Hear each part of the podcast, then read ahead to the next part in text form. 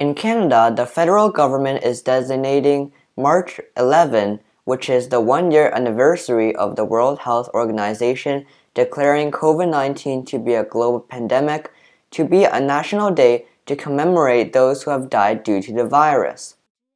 I think it's really good for the people who have been killed by the virus to be remembered, and it's also really good of the government to do this.